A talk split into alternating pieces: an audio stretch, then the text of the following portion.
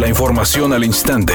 Grupo Radio Alegría presenta ABC Noticias. Información que transforma.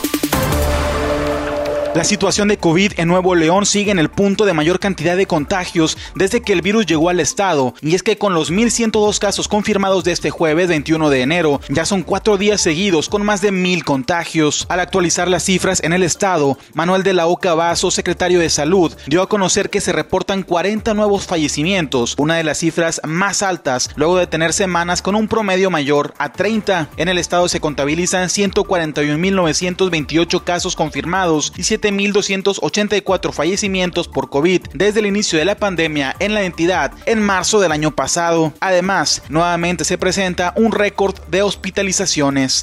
Aunque ciertos establecimientos comerciales extenderán sus horarios de operación a partir de este jueves por indicación de la Secretaría de Salud, la venta de cerveza se mantendrá solo hasta las 8 de la noche y sin posibilidad de vender en domingo. Durante la rueda de prensa de este jueves, Manuel de la O señaló que la venta de bebidas alcohólicas tendrá un horario menor en supermercados y tiendas de conveniencia para ser parejos con los negocios dedicados exclusivamente a este giro. Y es que los depósitos y Servicar solo tienen permitido operar hasta las 8 de la noche de lunes a sábado, mientras que los domingos no tendrán permiso de abrir.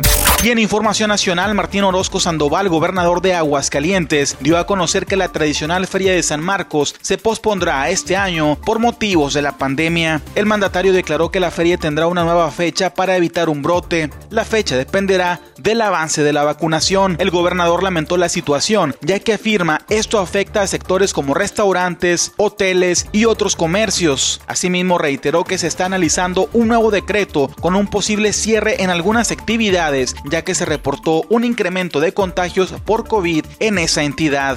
Editorial ABC con Bernardo Pérez. Hay gran incertidumbre por la llegada de Joe Biden a la presidencia de Estados Unidos y hay quienes lamentan la salida de Trump porque tenía buena relación con AMLO. Se les olvidan sus ataques a los mexicanos, la amenaza de un muro que nosotros pagaríamos, los niños enjaulados, las familias separadas, el freno a la legalización y un TLC renegociado para quitarle ventajas a México. Hoy los tiempos cambian, pero eso sí, sin importar quién sea el presidente, la historia nos dice que con Estados Unidos hay que observar siempre una práctica tan de moda en estos días, sana distancia. Ante todo pronóstico, Rayadas sufrió su primer descalabro del Guardianes Clausura 2021 femenil. El equipo dirigido por Héctor Becerra cayó tres goles a cero ante Pumas Femenil en las instalaciones de la cantera. Y por si fuera poco, su arquera titular, Alejandría Godínez, sufrió una lesión que encendió las alarmas en el campamento albiazul. La actriz Bárbara Torres en este momento se encuentra en Perú, disfrutando del verano. Eso sí, dejó muy claro que si viajó hasta aquel país fue para trabajar, porque está grabando la telenovela Junta de Vecinos, un proyecto en Perú al lado de figuras reconocidas de aquel lugar.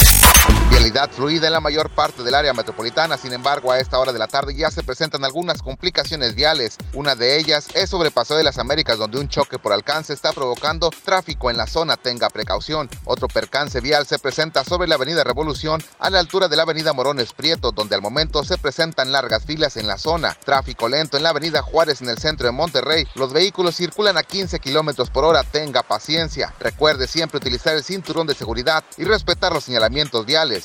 Y para lo que resta de este jueves espera que siga el cielo medio nublado, mientras que las posibilidades de lluvia disminuyen conforme avancen las horas. La temperatura actual 20 grados centígrados. Para mañana viernes se pronostica un día mayormente soleado con una mínima de 15 grados y una máxima de 27 grados centígrados. ABC Noticias, información que transforma.